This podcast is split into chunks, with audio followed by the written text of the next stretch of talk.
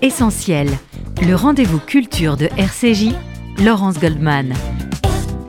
Et j'ai le plaisir de recevoir ce matin le journaliste et historien Thomas Negaroff. Bonjour. Bonjour Laurence. Bienvenue sur RCJ. Vous avez publié en 2020 chez Gallimard ce formidable livre Puzzi, le pianiste de Hitler, qui est sorti il y a quelques semaines en livre de poche.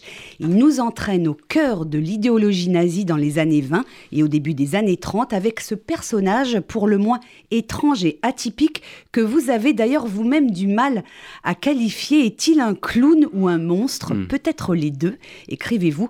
Nous allons parler de ce Puzzi, Ernst Anstangel marchand d'art à New York devenu le confident et le pianiste de Hitler, mais nous évoquerons également, car ce récit n'est pas uniquement une biographie, cette réflexion que vous menez sur les mécanismes qui ont conduit Hitler au pouvoir et cette fascination quasi amoureuse hein, qu'il a exercée sur le peuple allemand, car ce livre est le fruit d'un long travail de recherche et de documentation historique. Ai-je bien saisi et résumé votre propos, Thomas Negaroff Mieux que je ne l'aurais fait. euh, oui, c'est oui, ça, c'est l'enchevêtrement de l'histoire d'un homme. Euh, Ernst Amstangel, qu'on préférera appeler Puzzi pour des tas de raisons, y compris de prononciation euh, et de clarté du propos, euh, mais aussi effectivement l'histoire d'un moment. D'ailleurs, je suis arrivé à, à lui, au départ, je voulais pas écrire une biographie, je voulais écrire une histoire des États-Unis nazis, une histoire de cette porosité des idéologies dans nos démocraties. Et puis, je suis arrivé sur ce personnage. Je pense qu'on va revenir sur comment je suis arrivé à lui, mais je suis arrivé à lui comme ça. Et donc, effectivement, j'ai sans cesse euh, alterné dans mes recherches entre les recherches vraiment biographiques, les archives à Munich ou à Washington sur lui, pour raconter sa vie au plus près. Mais raconter la vie de quelqu'un que personne ne connaît euh, n'a pour moi pas suffisamment d'intérêt, à moins qu'elle n'éclaire plus largement la grande histoire. Et là, c'est le cas. Et vous aviez connaissance de l'existence de Puzzi. Euh, comment mm. vous l'avez rencontré bah, Alors, il a, il a commencé euh, sa carrière euh, aux États-Unis en tant que marchand d'art. Vous êtes euh, historien mm. donc de formation, spécialiste de l'histoire des, États-Unis. Mm. C'est comme ça que vous l'avez rencontré, ce Puzzi? Oui, alors c'est un, un, un, nom que les historiens du nazisme, que je ne suis pas au départ, connaissent parce que il a été, on va en parler dans les premiers cercles d'Hitler, il, a été, il a écrit ses mémoires après la Seconde Guerre mondiale en 57 c'est souvent, il est souvent cité dans les grandes biographies d'Hitler. Euh, il y a euh, souvent quelques lignes euh, tirées des, mémoires de Puzzi parce qu'il raconte des choses sur Hitler, biographiquement d'Hitler. c'est comme ça qu'on a quelques, vraiment quelques, quelques allusions dans des livres sur le nazisme ou sur Hitler en particulier. Sur les États-Unis, en général, il est assez absent.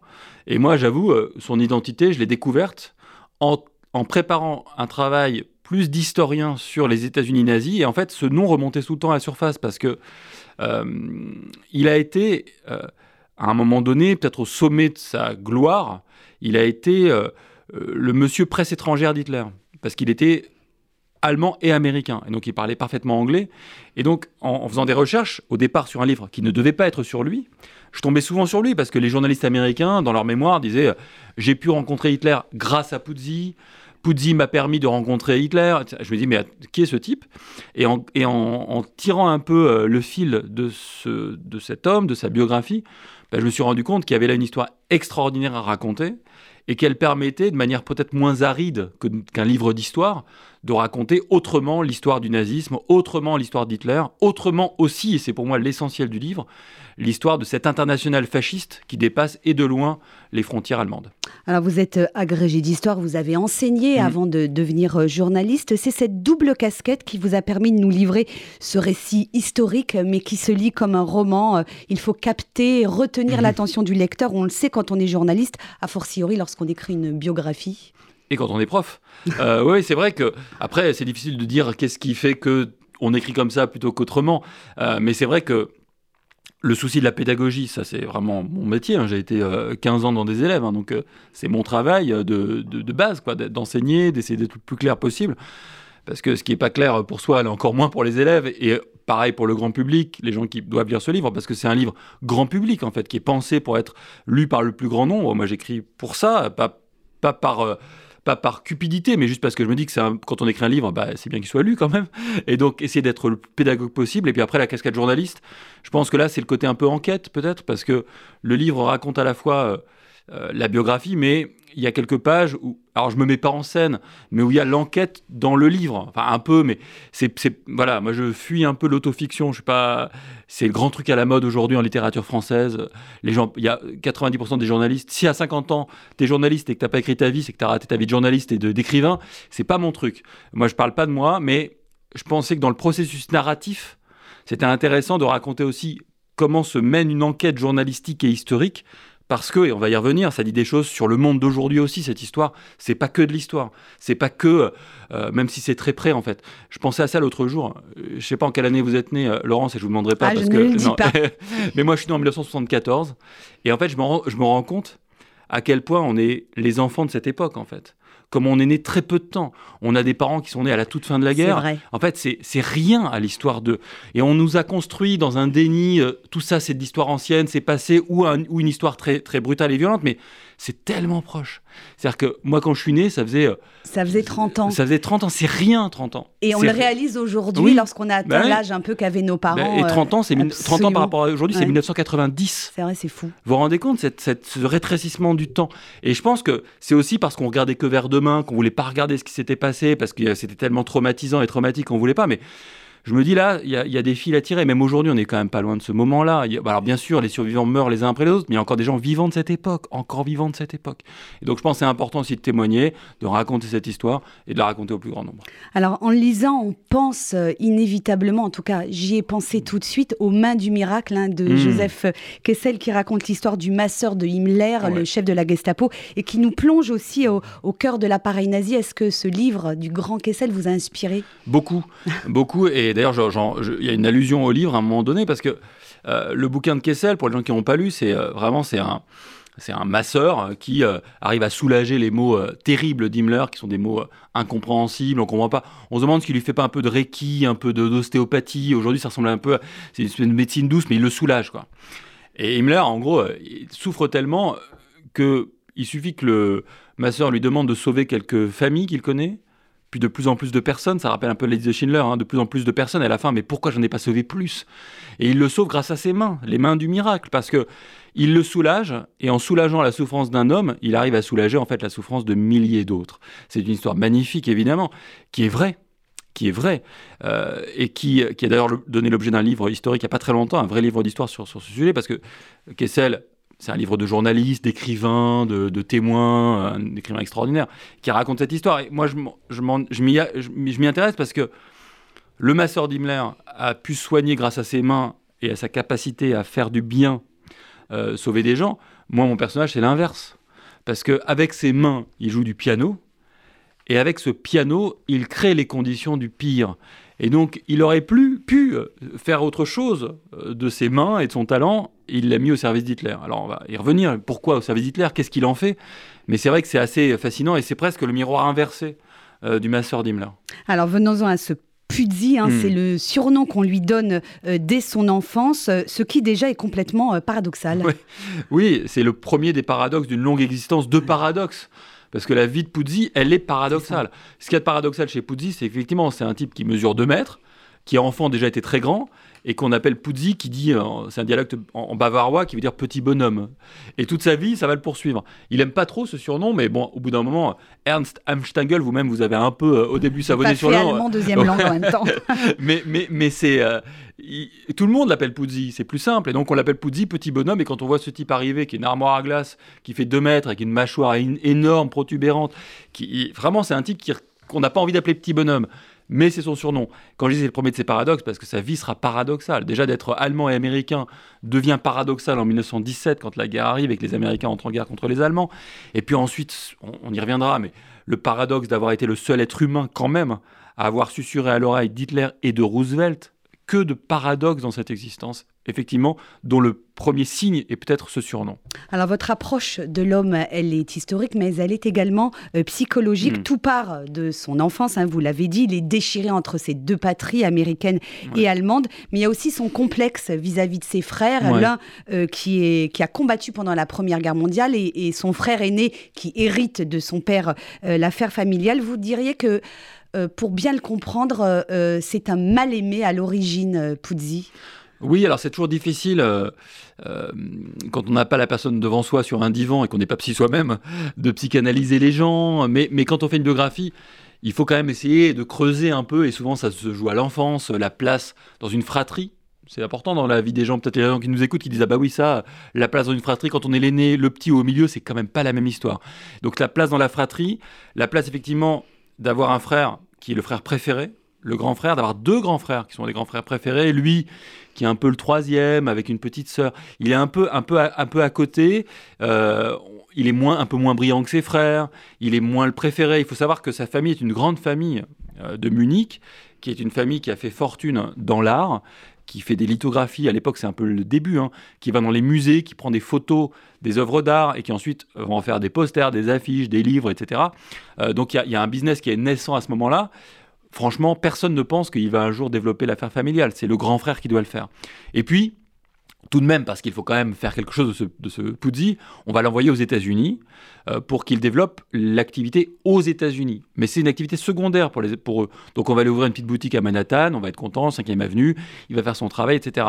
Mais comme il faut qu'il soit diplômé, on va l'inscrire à Harvard. Grâce aux réseaux familiaux, il va être étudiant à Harvard. Et effectivement, c'est là où euh, il va être loin de sa famille, loin de ce monde-là, loin de l'Europe c'est dur pour lui. Il a 17 ans, euh, c'est pas facile de partir de l'autre côté des. Et puis à l'époque, il n'y a pas de téléphone, il n'y a pas de WhatsApp, il n'y a pas de Snap, il n'y a pas d'aller-retour facile en avion. Non, mais il est loin. Il est vraiment loin de sa famille. Il est tout seul.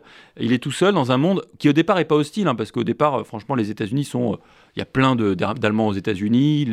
On n'est pas encore sur les États-Unis ennemis de l'Allemagne, donc on est encore dans ce moment-là.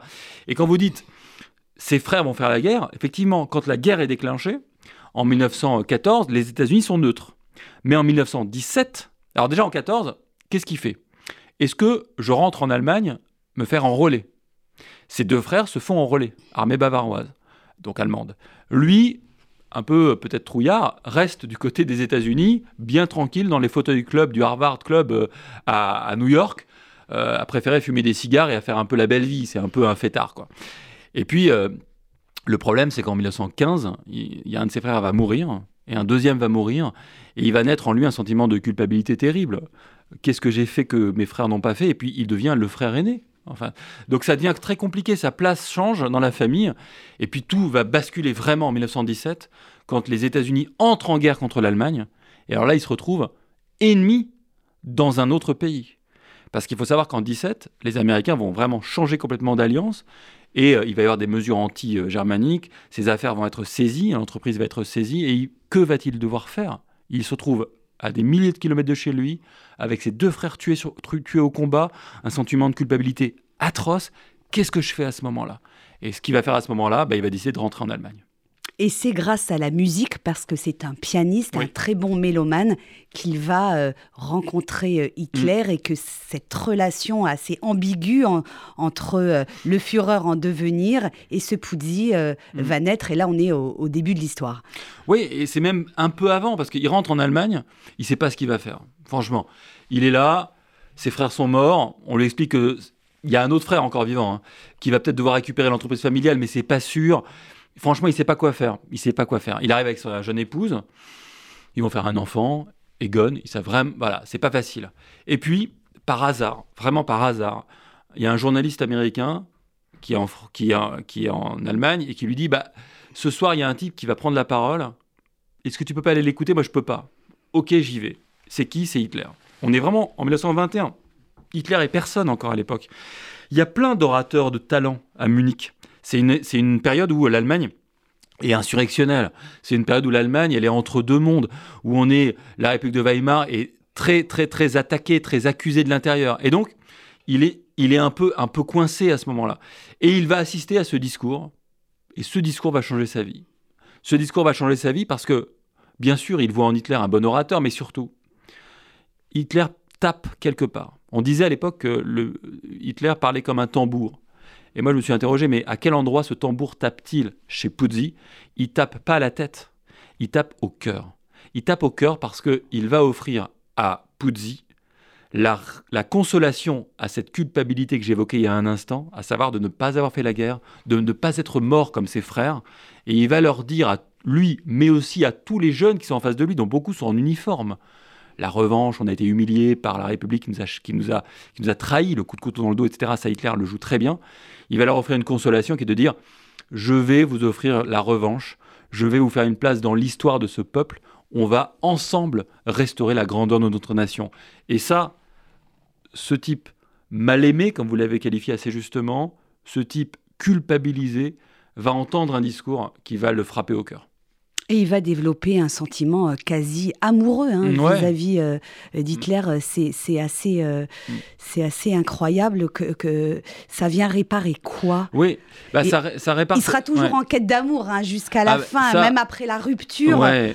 Ça, c'est assez frappant et c'est assez bouleversant même. le bouleversant au, sens historique du terme presque, parce que ça dit aussi à travers ça, parce que moi ce qui m'intéresse, c'est quand même aussi, c'est la grande question, le grand mystère du XXe siècle, hein, c'est pourquoi Hitler? Pourquoi Hitler? Alors, il y a des historiens qui vont expliquer pourquoi Hitler, parce que la Seconde Guerre mondiale, parce que la Première Guerre mondiale, parce que la peur des bolcheviks, etc. Mais, mais il y a aussi un autre pourquoi Hitler, c'est pourquoi des gens sont prêts à mourir pour lui? Quelle est la mécanique qui se joue là? Et ce qui me permettra, ce qui me permet d'offrir un type de réponse, c'est d'être à la hauteur d'un homme pas d'une masse, d'un homme. Et chez Puzzi, c'est clairement cette consolation, clairement cette réparation, clairement cette place dans l'histoire de gens qui ont eu l'impression de ne plus l'avoir. Alors bien sûr, il y a des arguments plus théoriques, plus intellectuels, la peur des rouges, la peur des communistes, la haine euh, des juifs aussi, évidemment, et on va y revenir. Mais il y a là quelque chose aussi de l'histoire allemande en tant que telle, de la... De la, de la J'y reviens, c'est ce mot de consolation, quand il m'a sauté aux yeux quand j'ai écrit le livre, et ça m'a troublé. Et ce qui est vraiment fort. Quand vous dites qu'il l'a aimé, je pense qu'il y a quelque chose. Franchement, le sentiment amoureux, je ne sais pas, je ne suis pas dans la tête de Poudzi ni dans son lit, mais il y a quelque chose de très intéressant, je crois. C'est et je le raconte dans le livre. C'est une nuit, alors que, et on va en reparler, j'imagine, quand euh, est en exil, qu'il a été éloigné par Hitler lui-même, il se lève dans la nuit et il écrit en français dans son journal intime, en français, hein, je l'ai lu, j'en revenais pas. Il dit C'est ma vie, AH. AH Adolf Hitler. C'est ma vie AH. Franchement, écrire ça en pleine nuit, alors qu'on est en exil, que après guerre on fera croire qu'on était un ennemi d'Hitler. Euh, la vérité de la nuit, elle est aussi, euh, elle est aussi palpable là. Il là, on touche quelque chose de très fort, un sentiment amoureux peut-être, un sentiment filial peut-être aussi, même s'ils ont le même âge, mais un sentiment, il y a quelque chose de très très très fort en tout cas qui les lie. Je vous écris avec mon cœur. Je vous écris avec mon cœur, ouais. Ça s'adresse à Hitler alors qu'il euh, il est exilé et exilé comment? Exilé, euh, je ne sais pas si vous voulez qu'on raconte ça, mais... Allez-y, un épisode rocambolesque ah, et machiavélique. Hein, même, euh. parce que on saute un peu les épisodes, mais c'est normal. On est en 1936. Il y a les Jeux Olympiques à, Berlin.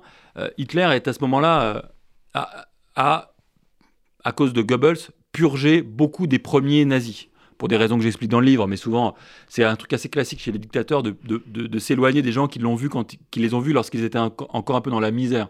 Ils ne, ils ne veulent être vus que dans la splendeur, les dictateurs. Donc les premiers, ceux qui les ont vus un peu euh, merdeux, un peu pauvres, un peu euh, tristes, et qui sont dans le besoin, ça, on les élimine. Et puis Goebbels veut faire le vide autour de lui.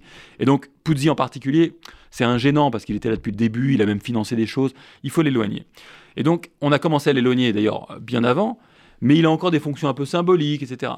Et puis, on, va mettre en place un, piège machiavélique qui est de lui dire, lui faire croire que ça y est, il revient en grâce. Alors là, il est surexcité, c'est la veille de ses 50 ans. Il reçoit un ordre de mission de Goering qui lui dit T'es un génie euh, de la propagande, on va t'envoyer en Espagne, c'est la guerre d'Espagne, tu vas aller aider les nationalistes de Franco dans la propagande contre les républicains. Alors là, l'autre, il gonfle, imaginez, hein, l'orgueil, ça y est, je reviens en grâce, je reviens dans le cœur d'Hitler, on y revient. On lui fait des faux papiers, il a un nouveau nom. Enfin, en gros, ça y est, il est enfin dans l'histoire. Il est enfin. Parce que c'est ça ce qu'il va chercher toute sa vie, en fait. Ouais, il est enfin dans l'action. Il est enfin aussi dans cette, dans cette récompense aussi, quoi. Et il part dans la, il, part dans la nuit, euh, il adore ça, il le dit à personne. Enfin, sauf que c'est lui, donc il le dit à plein de gens, euh, parce qu'il peut pas garder ça pour lui. Mais il part dans la nuit, il se retrouve à l'aéroport, euh, aérodrome, il monte dans l'avion. Et au moment de monter dans l'avion, le pilote lui dit Donc, vous êtes conscient, hein, on lui met un parachute, donc on vous largue du côté des, troupes du parti républicain, des républicains. Il dit mais attendez, mais je suis connu, ils vont me tuer. Ah ben c'est ça l'ordre de mission. Et donc il est terrorisé. Et dans l'avion, et sauf qu'on apprendra plus tard que c'est bidon tout ça, en fait en vrai on voulait lui faire peur, se moquer de lui. Et l'avion devait rentrer tranquillement ensuite en Allemagne. Sauf qu'il y a un problème d'avion, de moteur, l'avion est obligé de se poser en Suisse. Et là, Puzzi prend ses jambes à son cou et s'enfuit. On est en 36, il prend, vraiment, il s'enfuit. Et ce qui est fascinant, c'est qu'il y a les images de ça. Parce que tout a été filmé, parce que Hitler voulait s'en marrer de ça. Il voulait voir les images de l'autre livide, ridicule, et Goebbels aussi. C'est un piège machiavélique. Il est ridicule. C'est pour ça que vous avez commencé clown ou monstre. Là, il est ridicule, il est clownesque. Sauf que lui, bien plus tard, après la Seconde Guerre mondiale, en fera le signe qu'il était un ennemi d'Hitler et qu'Hitler a voulu l'éliminer. C'est pas vrai. Hitler a juste voulu se foutre de, se foutre de lui. Mais il s'enfuit, il est en exil, et il se retrouve en 1936 à Zurich chez Carl Jung, le psychanalyste, qui trouve ça génial, parce qu'il peut enfin essayer de comprendre ce qui se joue dans la fascination qu'Hitler euh, faisait euh, éprouver à, à, son peuple. Et il va finalement se retrouver en Angleterre, à Londres, pendant, au début de la Seconde Guerre mondiale, avec toujours quand même le désir de rentrer, mais l'humiliation, et c'est là où il y a un truc amoureux, parce qu'il dit, moi je ne rentrerai, on lui dit, mais si tu peux rentrer, tu crains rien, il dit, non, moi je ne rentrerai que si Hitler l'écrit de sa main comme s'il voulait quasiment une lettre, euh, il voulait encore un lien direct avec Hitler, là où Hitler est vraiment passé à autre chose. Euh, je voudrais qu'on revienne sur euh, cette fascination qu'a exercée Hitler envers le peuple allemand. Les Allemands l'idolâtraient, mm. écrivez-vous, et, vous citez les propos d'un réalisateur allemand, Sieberger, que vous avez rencontré. Il vous a dit, vous savez, cher ami, jamais l'Allemagne ne fut plus elle-même qu'avec et sous Hitler. Qu'est-ce qu'il a voulu dire? J'ai pas bien compris. Ouais. Ah, alors ça, c'est voilà. On évoquait tout à l'heure au début les moments un peu plus d'actualité. Hans-Jürgen Sieberberg, c'est un très grand cinéaste, complètement oublié aujourd'hui, complètement oublié. Mais alors s'il y a des gens qui nous écoutent euh, et qui ont, qui ont envie de, euh, de, comprendre davantage ce qui se joue, il a écrit un, il a fait un film qui s'appelle Hitler. Euh, qui dure, je crois, 5 ou 6 heures, où Hitler est une marionnette. D'ailleurs, je lui demande à un moment donné, mais qui tire les ficelles? Et je lui dis, euh, je pose des hypothèses. Est-ce que c'est les industriels? Est-ce que, euh, je sais pas, euh, qui tire les ficelles? Et il lui dit, mais c'est une évidence, c'est les Allemands. Et, c'est après ça où il me dit, l'Allemagne n'a jamais été autant l'Allemagne que sous Hitler. Et c'est frappant. Alors, moi, il me dit ça. Moi, j'aurais jamais osé dire ça, écrire ça. Lui, c'est un Allemand qui m'écrit ça, Allemand né avant la Seconde, avant la seconde Guerre mondiale, hein, qui a connu ça par cœur, parce que lui, il pense que Hitler a chopé un truc de l'âme allemande à ce moment-là. Et c'est là où, où revient. Euh, l'âme allemande qui avait aussi saisi Wagner. Et Puzzi joue du Wagner en permanence à, à, Hitler.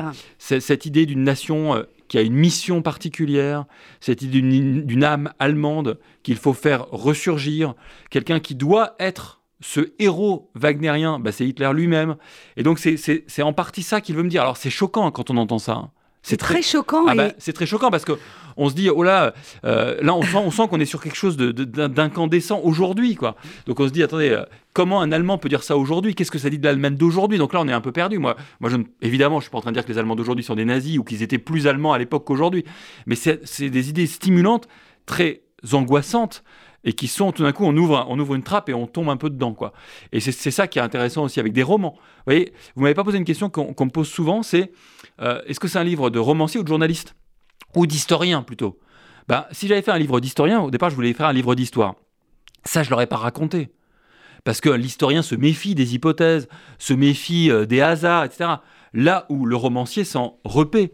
vous recevez souvent des romanciers, ben, le romancier, il adore ça. Le romancier, il adore quand tout à coup, il y a un hasard, il y a une coïncidence, ou qu'il y a une phrase comme ça. Parce que tout d'un coup, ça pose plus de questions que ça n'apporte de réponses. Et je pense que la différence entre le romancier et l'historien, c'est que le romancier, il adore les questions qui n'ont pas de réponse, là où l'historien les craint. Et on va marquer euh, une pause dans cette émission. On se retrouve dans un instant, toujours en compagnie du journaliste Thomas Negarov pour son livre Pudzi, le pianiste d'Hitler. A tout de suite sur RCJ.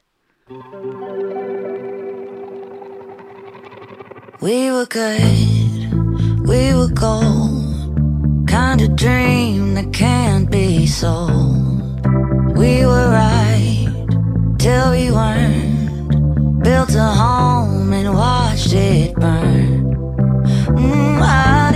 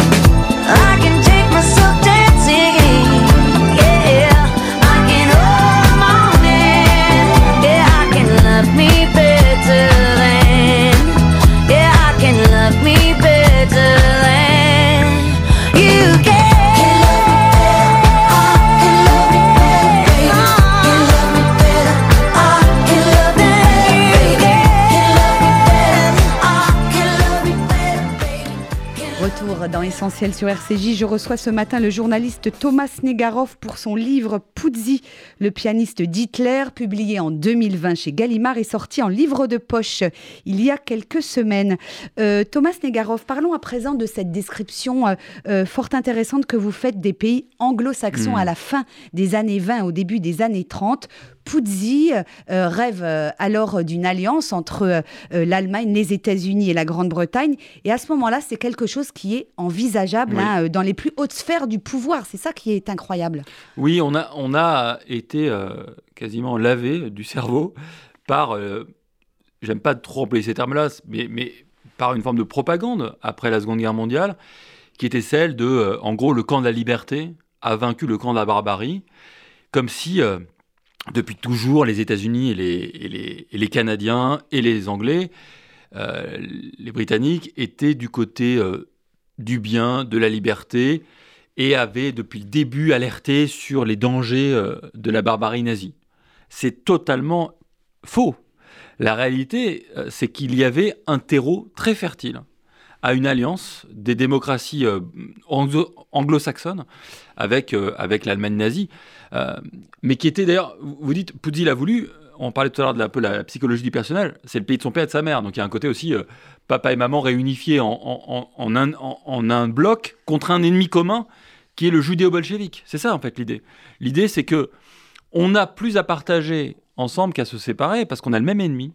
Et l'ennemi c'est le judéo-bolchevique, donc le juif et le, euh, et le bolchevique soviétique. Quoi.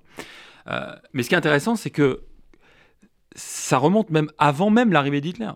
C'est-à-dire que l'antisémitisme aux États-Unis, il est vieux malheureusement comme le monde. Euh, au début du, quand, les, quand des hordes de, de juifs vont arriver de l'Europe centrale et orientale, ils vont être très très mal accueillis par les États-Unis. Les premières lois, les premiers quotas migratoires sont bien sûr noyés dans des raisons, mais c'est d'abord contre ces gens-là qu'on considère comme étant des poisons qui vont salir l'âme américaine, les fameux WASP, White Anglo-Saxon Protestant. Il faut que les- le juif est considéré vraiment comme. Enfin, Ellis Island, c'est un, c'est, c'est- c'est- c'est une horreur, pas que pour les juifs, mais pour les juifs en particulier. Les Européens du Sud aussi. Theodore Roosevelt a des propos sur les Européens du Sud atroces, c'est des catholiques. À l'époque, les catholiques et les juifs sont un peu mis dans le même bateau. Euh, mais les juifs, j'ai découvert, j'ai découvert, j'ai redécouvert en travaillant sur ce livre qu'il y avait des quotas d'étudiants juifs à Harvard, à Yale ou à euh, Stanford avant même la- même l'arrivée d'Hitler au pouvoir, bien avant, dans les années 10. Euh, parce qu'on se disait, oh là là, il y a trop de juifs dans les classes, euh, ça va changer, euh, ils sont trop, trop brillants à l'école, ça va changer euh, notre, ça va, ça va, ça va dégrader notre identité anglo-saxonne, protestante, etc. Donc il y a des, des quotas d'étudiants juifs. Et puis, je parle beaucoup dans le livre d'Henry Ford. Henry Ford, bien sûr, vous avez peut-être une Ford chez vous, mais enfin, Henry Ford, c'est l'antisémitisme américain au plus haut point. C'est quelqu'un qui va diffuser et rediffuser le protocole des sages de Sion auprès d'un grand public américain. Euh, Hitler, dans son bureau, euh, a un portrait d'Henry Ford. C'est pas, c'est- il, espère trouver des fonds, on ne le sait toujours pas aujourd'hui, mais des fonds aux États-Unis.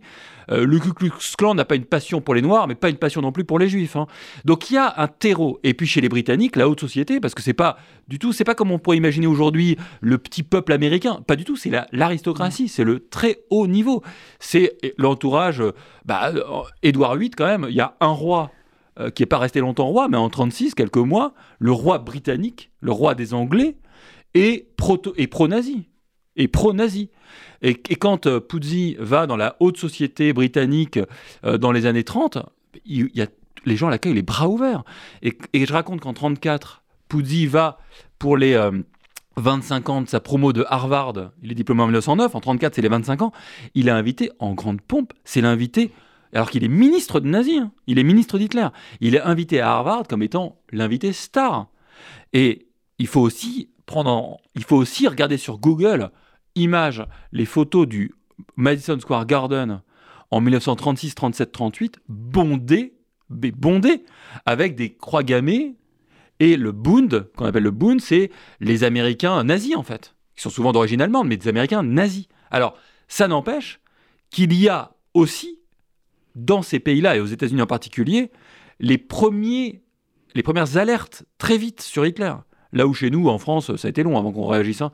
Mais c'est pour ça que c'est un pays ambigu. Parce que très vite, vous avez, notamment autour du rabbin Weiss, qui est un, type extraordinaire, faut peut-être que j'écrive un livre sur lui un jour, hein, mais qui est qui, qui le premier alerte, c'est les juifs américains qui alertent en disant ce mec est dangereux.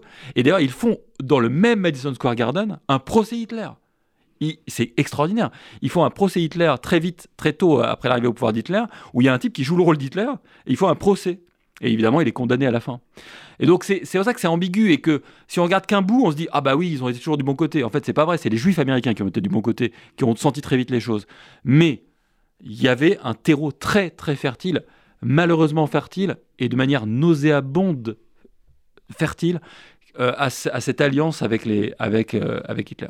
Bon, je renvoie les auditeurs à la lecture du livre hein, pour comprendre Mm. comment les idées fascistes et nazis sont répandues, euh, notamment aux États-Unis. On n'est pas loin du roman de Philippe Roth, Le complot Oui. contre l'Amérique, hein, Ouais. dans lequel il imagine que l'extrême droite a pris le pouvoir aux États-Unis. Est-ce que vous diriez que finalement il s'en est fallu de peu ou est-ce que les fondements de la démocratie américaine étaient suffisamment solides puisqu'ils ont réussi à, la- ils ont réussi à vaincre Mm. cette tentation fasciste?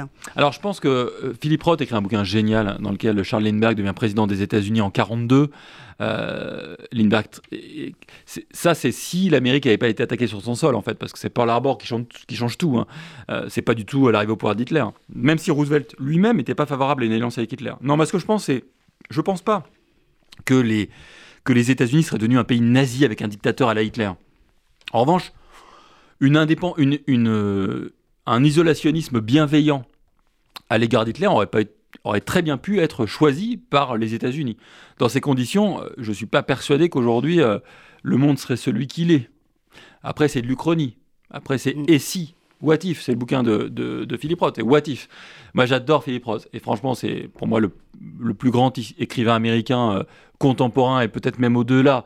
Il a saisi euh, à la fois l'âme juive américaine comme personne. Il a, il a saisi aussi les contradictions et les ambiguïtés américaines. Parce que franchement, son uchronie sur Et si on était devenu nazi, ça raconte aussi tout ce que j'essaie de raconter. Vous dites j'ai été nourri par le bouquin de Kessel, mais aussi par Philippe Roth. Moi, c'est vraiment les deux, euh, les, deux ombres tutélaires de ce livre. Et je le dis avec modestie, parce qu'ils sont tellement au-dessus. Mais c'est vraiment ça. Et, oui, euh, donc pour résumer, non, je pense pas que... je pense que la démocratie américaine était suffisamment puissante pour éviter ça, mais en revanche, l'isolationnisme bienveillant, ça, c'était possible. Vous savez, en 40-41, euh, Roosevelt est quand même euh, pas très très puissant, pas suffisamment puissant pour, a- pour, a- pour appuyer très fortement les, les démocraties. Euh, avant de revenir à la fin de l'aventure euh, de Puzzi, puisqu'il va devenir euh, agent secret euh, pour le compte de, de Roosevelt, quand même, hein, c'est un revirement spectaculaire. Ouais. Euh, un mot sur euh, euh, ce passé euh, des États-Unis. Est-ce que vous diriez qu'aujourd'hui, ils sont au clair avec ce pan Non. obscur de leur histoire où euh, c'est euh, rangé euh, comme la poussière sur le Ouais. tapis? Pas du tout au clair. Alors, il commence à y avoir de plus en plus de livres sur les États-Unis nazis, donc les historiens s'y intéressent enfin, euh, mais pas du tout au clair. Moi, j'ai écrit ce livre. euh, Trump était président des États-Unis. J'avoue, j'y pensais pas du tout, alors que je commentais partout dans l'actualité, mais j'y pensais pas. Et en fait, en même temps, euh, Trump est le produit de cette histoire-là, le suprémacisme blanc, le suprémacisme américain. Bah, franchement, je dis pas que, je dis pas, et je ne veux pas qu'on entende ici que Trump est nazi. C'est pas du tout ce que je veux dire. Mais les soubassements idéologiques qui justifiaient dans les années 20 et 30 euh, une bienveillance à l'égard des fascistes, et je pense, un, à infuser dans la société américaine. On a eu, et aussi, au- aussi au- Malheureusement, c'est aussi le revers de cette grande liberté d'expression qui fait qu'aujourd'hui, un type peut se pointer en Asie, aux États-Unis, hein, et avoir un discours nazi. Il y, en a aujourd'hui. hein. Il y a des discours quand même du, Parti républicain qui sont aujourd'hui très inquiétants. Donc oui, je pense qu'il y a des liens, je pense qu'il y a des soubassements, je pense que le travail de mémoire n'a pas été fait, je pense que les Américains, on parle toujours du rêve américain, le rêve, moi, je dis le rêve américain, c'est quand on dort. Ben, les Américains, ils adorent maintenir ce rêve américain, donc ils restent endormis. Et ils ne sont pas encore éveillés de cette histoire-là. Mais c'est pareil aussi pour leur rapport avec les Africains américains, pour leur rapport avec les Japonais aussi pendant la Seconde Guerre mondiale, qui sont quand même enfermés. Et ce rapport avec les Juifs n'est pas non plus très clair. Et quand j'entends. Je me souviens très bien quand euh, euh, Trump a été élu, il a eu des discours qui étaient pro-israéliens sur le déplacement de l'ambassade, etc. Et moi, j'entendais beaucoup de juifs français qui, qui applaudissaient ça. Et moi, je disais, attention. c'est l'artisan des accords d'Abraham. Voilà. Moi, je disais attention, attention. C'est pas par, euh, par euh, philosémitisme qu'il fait ça. C'est l'évangélisme. C'est autre chose. Et je dis attention parce que vous êtes en train d'applaudir ça, mais dans le même temps, la situation des juifs américains n'a jamais été aussi précaire qu'aujourd'hui. Et les attaques contre les juifs américains, il y avait quand même une attaque dans une synagogue aux États-Unis. hein. Ouais, mais justement, je, je, je- Et donc- je voulais y venir. Et donc, moi, je pense que, attention, je comprends que des juifs français peuvent se dire, par amour d'Israël, par inquiétude pour Israël, de se dire, il y a des, c'est formidable quand Trump est à nos côtés, mais attention, parce que c'est aussi au détriment des juifs américains, et peut-être aussi, mais là je ne veux pas rentrer dans la politique, d'Israël à long terme. Mais là c'est autre chose. Mais surtout, vraiment, j'insiste sur le fait que les attaques antisémites n'ont jamais été aussi élevées que sous Trump. Donc ne soyons pas euh, euh, nous-mêmes euh, myopes dans cette histoire. Euh, cet antisémitisme hein, très virulent euh, que vous décrivez dans les années Mhm. 30 aux États-Unis, il a refait euh, son apparition récemment Ouais. outre-Atlantique, ce qui nous a un peu surpris vu de France, Oui. avec ces, ces attaques contre des personnes, notamment à New York. hein, ça, Mm. c'était quelque chose de, de très surprenant. De quoi est-ce que ce regain de sentiments anti-juifs est, est-il le symptôme d'une société justement qui n'est pas au clair avec son histoire et pas au clair peut-être avec les valeurs qui l'ont fondée, hein, qui sont celles de la démocratie, de la liberté Mm. qui- Oui, il y a ça. Il y a... Et puis il y a quand même le rejet de l'autre, quoi. Le rejet de l'autre. Et moi, je pense que les racines de l'antisémitisme, qui sont des racines très profondes, Alain Finkielkraut a écrit des pages formidables là-dessus, euh, euh, sur la question de culturelle, que le, juif, le, problème du juif, en fait, c'est qu'il il, il se reconnaît pas. Et donc, forcément, il est accolé à des préjugés, etc. Donc, a, a l'antisémitisme est toujours un- une forme de racisme un peu particulière, parce qu'elle est nourrie effectivement de, cette espèce d'invisibilité et donc de fantasme et donc de théories complotistes, etc. Et franchement, aux États-Unis, la puissance du complotisme, la puissance de- aujourd'hui nourrie par les réseaux sociaux a réacti- ont réactivé des vieux processus antisémites qui n'ont jamais disparu aux États-Unis. Franchement, qui n'ont jamais disparu. Alors bien sûr, on peut parler de New York. Effectivement, euh, quand un juif euh, français va se balader à New York, il a l'impression que c'est le paradis des juifs. Mais sortez de New York. Sortez de New York. Allez voir ce que c'est qu'être juif dans une, dans, une, ville américaine du sud des États-Unis, dans, le Midwest, où il y a très peu de juifs. Écoutez, écoutez comment on parle des juifs aux États-Unis. Et vous verrez que, encore une fois, il y a un miroir déformant euh, new-yorkais, même si vous avez raison. Il y a aussi eu à New York euh, des attaques antisémites qui ont pu avoir lieu. Donc là, ça a surpris tout le monde. Mais depuis toujours, allez voir un peu ce qui se passe ailleurs aux États-Unis. Vous verrez que il y a.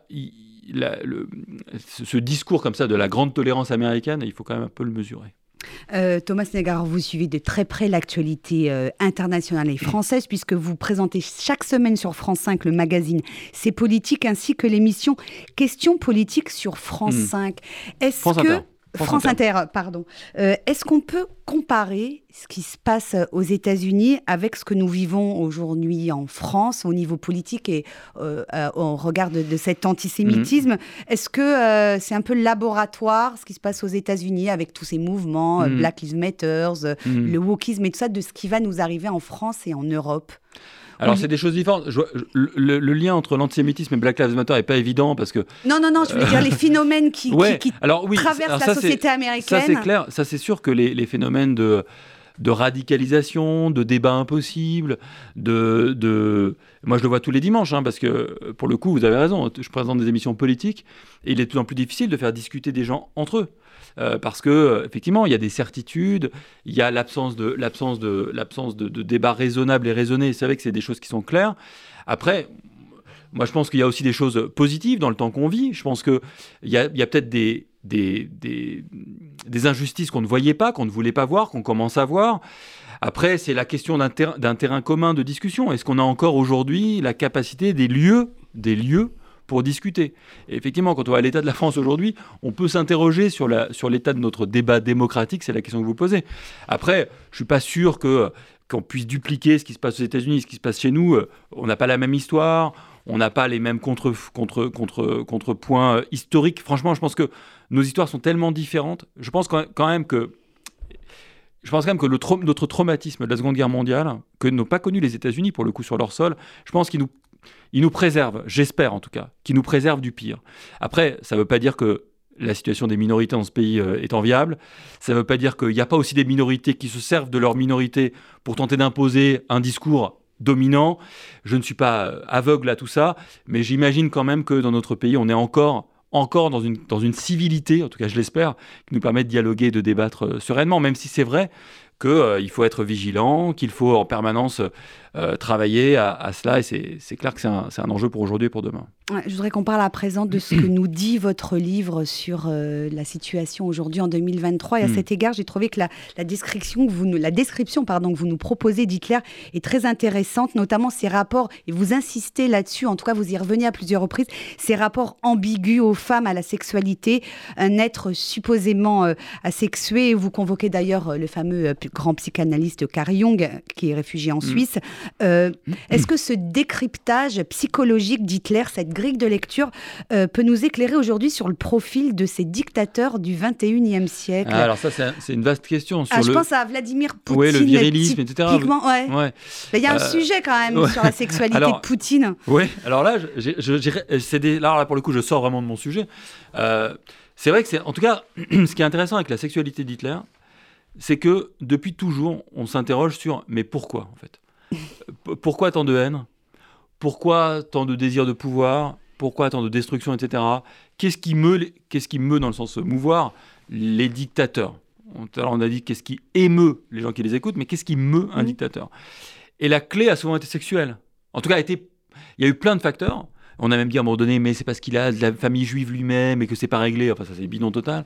Euh, mais on a aussi dit, oui, est-ce que c'est, est-ce que c'est euh, la sexualité? Effectivement, je sais que euh, les psys s'intéressent beaucoup à ça. Est-ce que c'est un truc refoulé? Est-ce que c'est pas refoulé? Est-ce qu'il se joue, se joue autre chose? Franchement, j'en sais rien. Il faut pas non plus nier le, sous- le, le- le substrat idéologique et religieux Bien et culturel, c'est quand même fondamental à mon avis. Euh, chez Hitler, on n'en sait rien en vrai. On a dit son homosexualité, est-ce que c'était pas ça la cause, l'explication? Euh, Poutine, j'en- sais rien. Les grands dictateurs de ce temps, j'en sais rien. Mais ce qu'on sait en revanche, c'est que cette hyper virilité, ça on la retrouve chez les dic- dictateurs. Ça pour le coup, à la fois cette hyper virilité et si on s'intéresse, parce que j'avais pas mal travaillé sur le corps de ceux qui nous dirigent. Au-delà de ça, il y, a- il y a plusieurs traits intéressants, je trouve. Il y a à la fois l'hypervirilité, donc un corps qui se veut puissant, et en même temps, un corps qui. un corps apeuré par la maladie, par la mort, par. euh, etc. Vous avez vu comment euh, Poutine recevait ses, euh, recevait ses Avec les interlocuteurs de, ouais. de 100 mètres de long. Ouais, au moment du Covid. Ouais. Mais Mao était un peu là-dedans aussi. Staline aussi était terrorisé par la maladie, par les microbes. Ces gens qui sont terrorisés par les microbes. Comme s'il est. Finalement, ils ne craignaient personne ni rien, sauf la maladie. Sauf, en gros, euh, ouais, la maladie, la saleté. C'est genre dans la pureté. C'est quand même aussi des gens qui sont quand même dans une forme de pureté. hein. Pureté idéologique, Putain, de la race. pureté de la race, évidemment. Et donc cette pureté, elle se traduit dans leur corps à eux, euh, à la fin dans une projection d'eux-mêmes, il faut être fort, etc., et dans la peur de la maladie, et donc dans un rapport à l'autre, quand on a peur de la maladie que peuvent porter les autres individus, ça vous éloigne, ça vous bunkerise, ça vous, euh, ça vous isole en fait. hein. Et il y a peut-être un peu de ça chez, euh, chez tous ces dictateurs qui nous gouvernent ou qui cherchent à nous gouverner, cette fascination. Et d'ailleurs, c'était vraiment intéressant au moment du Covid. hein. Franchement, c'était intéressant parce que les dictateurs, au moment du Covid, se sont planqués complètement. On les voyait plus. Xi Jinping, il est jamais sorti de Chine. Euh, Poutine, il est jamais sorti. Enfin, c'était assez frappant. Là où dans les démocraties, bah, les, les présidents, pardon, pas les dictateurs, les présidents, bah, ils étaient quand même au contact. Emmanuel Macron, il était dans les hôpitaux. Alors on pense qu'on veut de lui, mais au moins, il n'avait pas cette espèce de, terreur absolue de tomber malade. Et c'est intéressant, ça je trouve, si on veut tirer un fil un peu psychanalytique, psychologique peut-être, sur notre, le rapport des, des dictateurs au corps social, leur corps au corps social, c'est là que peut-être c'est intéressant. Alors on va revenir à Puzzi hein, pour euh, finir cette émission. Euh, euh, après de multiples rebondissements, il va finalement changer radicalement de camp. Il va travailler pour euh, le compte des Américains. Il va écrire directement des, des rapports pour Oui. le président Roosevelt. Mais cette embellie, cette nouvelle vie sera de courte durée. Il va aller de camp de prisonnier en camp de prisonnier. Finalement, il va être jugé, gracié, retourne en Allemagne après la fin de la guerre et il reprend sa vie comme de euh, nombreux autres Allemands qui ont soutenu le nazisme. Ça, Euh, c'est fou. De- un, un- un mot, parce qu'en fait, il est prisonnier des Anglais en 40, parce qu'il est là, comme il est allemand, prisonnier comme tous les Allemands, envoyé dans un camp au Canada, les gens ne savent pas trop ça. Mais Churchill dit Je veux aucun Allemand sur mon territoire. D'ailleurs, il se retrouve dans un bateau et dans des camps avec des anti-nazis, avec des juifs avec des juifs antifascistes, mais allemands. et avec les nazis qui prennent Non, pardon, le pouvoir à l'intérieur du camp. Ça, c'est hallucinant. Un truc. hallucinant. ouais. Et Roosevelt, se souvenant de lui à Harvard, se dit Oh, mais lui peut peut-être me servir de- pour faire de la propagande anti-nazie. Parce qu'à l'époque, Roosevelt pense encore qu'il peut vaincre Hitler par de la propagande. Il pense encore que les Allemands peuvent se retourner contre Hitler. Il n'avait pas compris que les Ouais, Allemands parce étaient qu'on est un peu quand même dans la guerre des médias Eh déjà. hein, euh, Il y a la Et- radio très puissante. Et donc, il négocie avec Churchill qu'il reste officiellement un prisonnier britannique, mais qu'il passe prisonnier américain, qui, qui fait des rapports. Et donc, fait des rapports en- toute la journée sur Hitler. Il raconte qui est Hitler. Et effectivement, ce qui est frappant, je sais qu'on arrive au bout, mais ce qui est frappant, et moi, ce qui me. J'avoue, qui me terrorise, c'est d'imaginer que ce mec, qui a quand même été au plus près d'Hitler, qui lui a su, qui lui a donné du papier quand il était à Mein- quand il était en prison pour écrire Mein Kampf, qui a permis au journal nazi de se publier parce qu'il a donné des sous, qui a été là jusqu'au bout, etc. Il se retrouve après la guerre, tranquille, grâce aux années Roosevelt, parce qu'il a été lavé de tout ça. Il rentre chez lui, à Munich, Mm. dans la maison dans laquelle allait Hitler. Et aujourd'hui, encore de la famille. Hein. Quand vous allez, moi je regardais, euh, hop, il y avait écrit sur le sur, sur le l'interphone Amstengel. C'est quand même frappant, quoi. C'est frappant cette. Et je raconte dans le livre, en 75, euh, on fait des fouilles et on découvre des, des, entrailles de nazis qu'on cherchait en Amérique latine depuis des années, des années, à Munich, mais ou à Berlin. C'est quand même fascinant. C'est, vous savez, quand on disait au début, c'est pas loin dans le temps. L'idée que tout ressort à un moment donné, tout remonte à la surface. Et moi, j'espère que ce livre permet aussi de re- faire remonter à la surface cette histoire. Qu'est-ce que finalement euh, cette histoire singulière euh, de Puzzi nous apprend à nous, l'homme et femmes de 2023 Est-ce que c'est quelque chose de l'ordre de la faiblesse euh, Ouais. de la nature humaine Ouais, je pense. avant tout? Ouais, ouais, je pense. Je pense que c'est ça. Alors après, le problème, c'est quand on travaille pendant des années sur un homme, on est un peu en empathie. Et franchement, c'est chaud d'être en empathie avec un, un nazi. hein. C'est compliqué. Il y a un moment, vous lui dites, mais sauve ton âme, Ouais. Puzzi Ouais, je lui parle, je lui dis, mais bouge-toi, quoi. Et en fait, euh, mais en même temps, cette empathie-là, elle est nécessaire, je pense. Parce que je pense que c'est la, c'est, c'est notre grandeur à nous, euh, humains et humanistes, d'être empathiques, en fait. Parce que je pense que ces gens-là ne l'étaient pas empathiques. Et donc, c'est, même si c'est horrible d'être empathique avec le monstre, hein, mais je pense que c'est l'empathie qui, qui peut nous sauver, en fait, de tout ça. C'est dire, OK, comment cette personne voit le monde Et si je comprends comment cette personne voit le monde, peut-être que je pourrais changer cette personne et donc pouvoir changer le monde. Et je pense que c'est un travail. Moi, je suis un militant. Je suis militant de rien, sinon peut-être de ça, parce que je pense que c'est ça. Essayer de comprendre, y compris nos ennemis, parce que comprendre ses amis c'est facile. hein. Mais comprendre ses ennemis, c'est difficile. Mais on change pas le monde si on comprend que ses amis. Parce que si on comprend que ses amis, on est dans ce qu'on disait tout à l'heure, on débat plus, on est que entre soi. Et que si on est entre soi, bah, c'est un monde divisé par blocs, polarisé, etc. Et on s'en sortira pas, ça finira comme une guerre civile. Est-ce que c'est ce qu'on veut? Non. Si on veut faire un, faire un, UN, bah, il, faut, euh, il faut faire preuve d'empathie. Et c'est et c'est un peu ça, ce livre, c'est rentrer dans la tête et comprendre ce qui, ce qui peut pousser quelqu'un à aller dans les bras du mal, ça peut peut-être, j'y crois pas beaucoup, hein, mais ça peut peut-être nous permettre qu'éviter demain, on retombe dans les bras du mal, parce que le mal, il sera toujours là, hein, avec les bras grands ouverts. hein. La question, c'est est-ce qu'on tombe dedans ou pas? C'est confortable de tomber dedans, parce qu'il sait utiliser les arguments qui marchent, le ressentiment, la culpabilité, les autres sont des méchants, il y a que moi qui te comprends. C'est les arguments populistes. C'est facile de tomber dans les bras du mal. Merci.